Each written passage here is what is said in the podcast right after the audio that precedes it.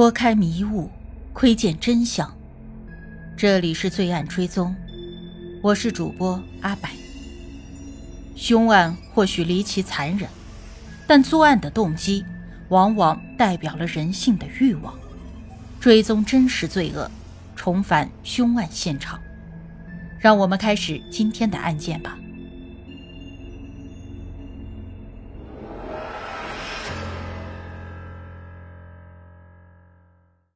马自兰失踪约两个星期以后，也就是七月十七日，无计可施的家人终于向警方报案。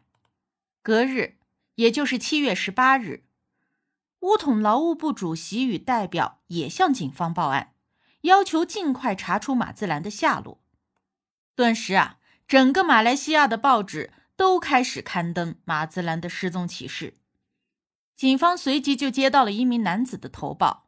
说他向一对夫妇购买了一辆车牌号码符合描述的车辆。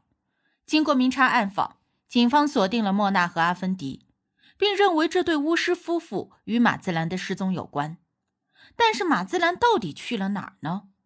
于是警方就想起了马兹兰对家人说的最后一句话，便到马兹兰在劳务郊区的新房里探查。警方发现新屋的地上有一块新铺设的可疑水泥。凿开六尺之后，警方就发现了碎尸，尸体被分割成了十八份。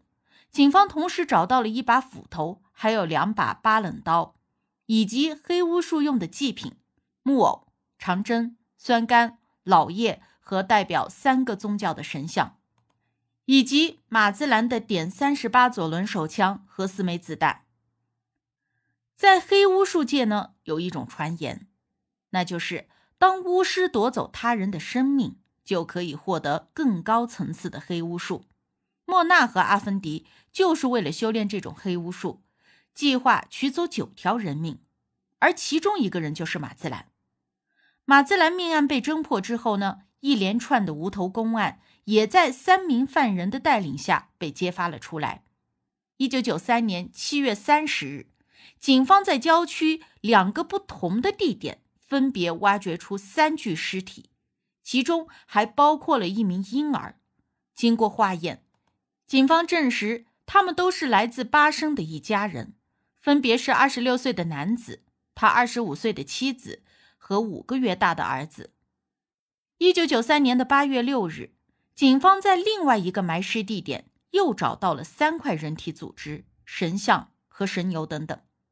当时，警方怀疑死者与1991年在巴生某个渔村发现的无头尸是同一人。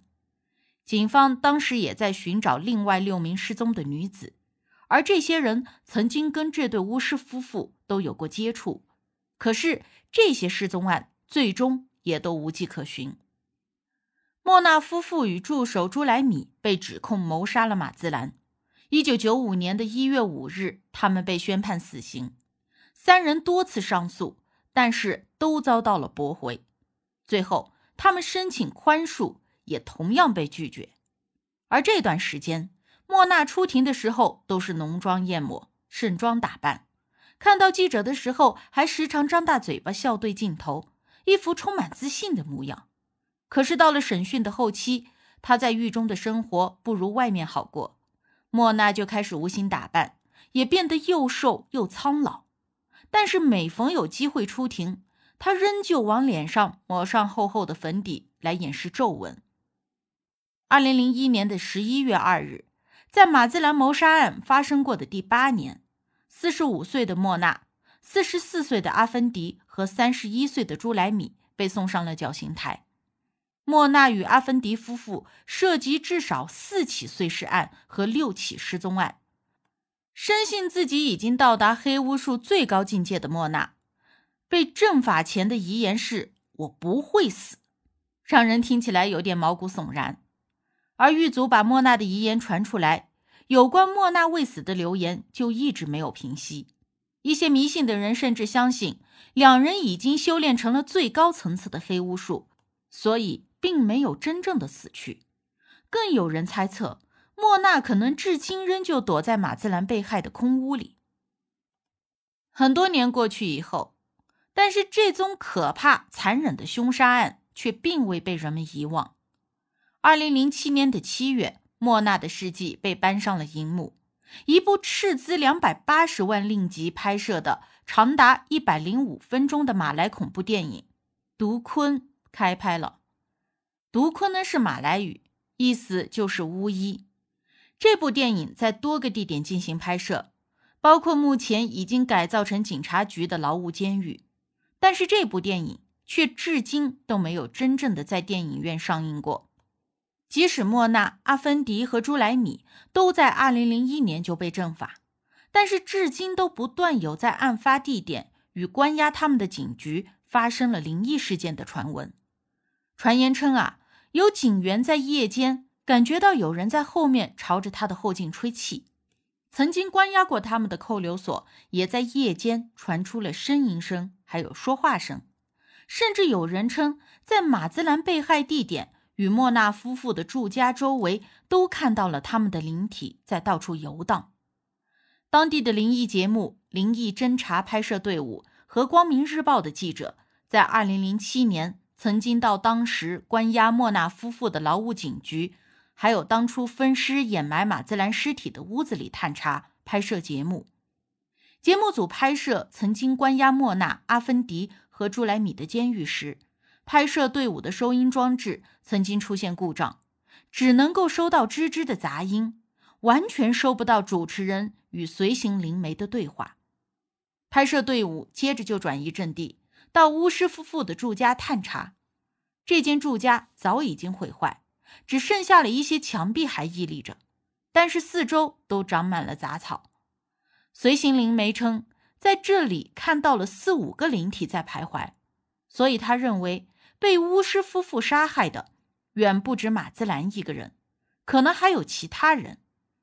记者也到马兹兰被害的空屋里，但是现场早就已经被野草给破坏了，已经看不到房屋的踪影。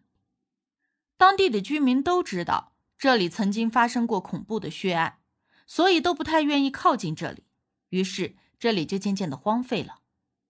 无论是巫术还是任何宗教信仰，都应该是教人向善的，但是却往往有人为了追名逐利，想要走捷径，不劳而获。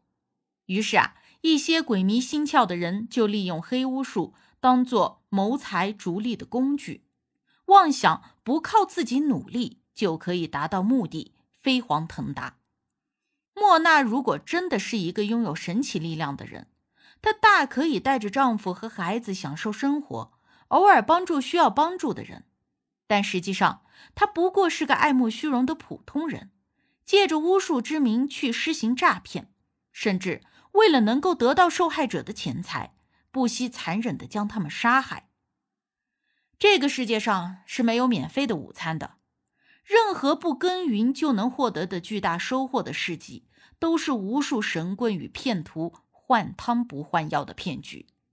在看到太过美好的收获的同时，我们是否该三思，而不是迫不及待地扑上去？八世间奇案，看人间百态，品百味人生。喜欢的朋友可以订阅专辑，关注我，定期更新真实案件。你都看过或者听过哪些离奇的案件？欢迎留言讨论。我是阿柏，我们下期见。